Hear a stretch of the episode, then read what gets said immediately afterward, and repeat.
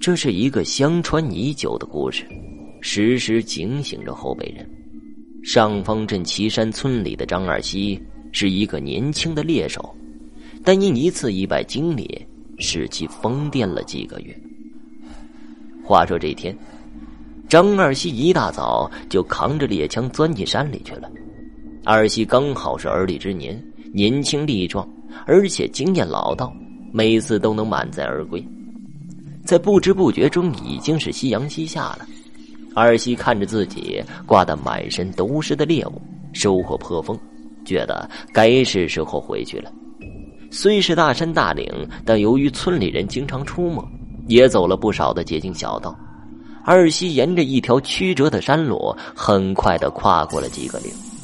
不过这个时候，前面已经没路可走了，没路走就自己开路。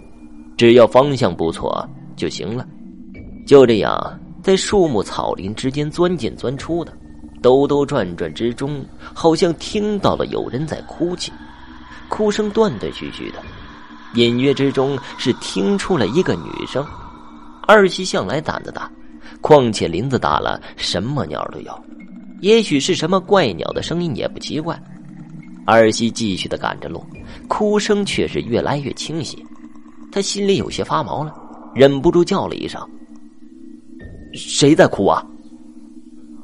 可是没有人回应，只听见自己的声音在山谷中回响着。那哭声停了，不觉间，二西来到了一座坟前，坟头长满了草，坟头后面有一把伞，那伞破烂不堪，只剩下了伞的骨架，中间呢还有几条破布坠着。这坟正中挂着一面镜子，有点陈旧，看整座坟不新不旧的，约摸着是有两三年的时间。蓦然之间，哭声又响了起来，这次听起来仿佛就在身边一样，而且明显感觉就是从地下冒出来的。二喜虽然胆大，但此情此景也不免使他心神慌乱，感觉着后背凉飕飕的。无意之中。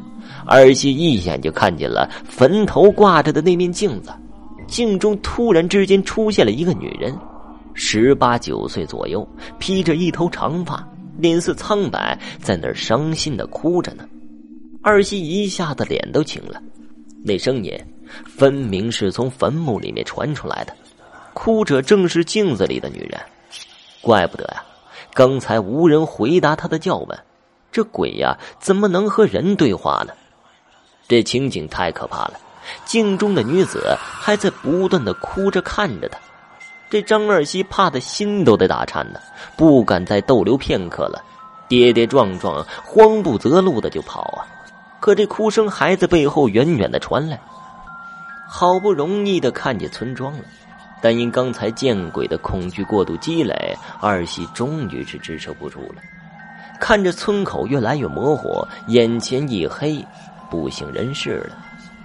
醒来的时候已经是第二天中午了，可二西眼前老是出现那女子的影子，仿佛在向他哭诉一般。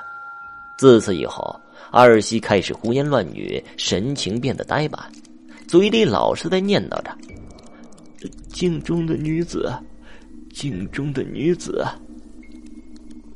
医治了几个月，情况没有丝毫的好转。家里人见他疯疯癫癫的，有事没事拿着镜子照，又打老婆又骂娘，神情动作还古古怪怪的，就怀疑啊他是中了邪了。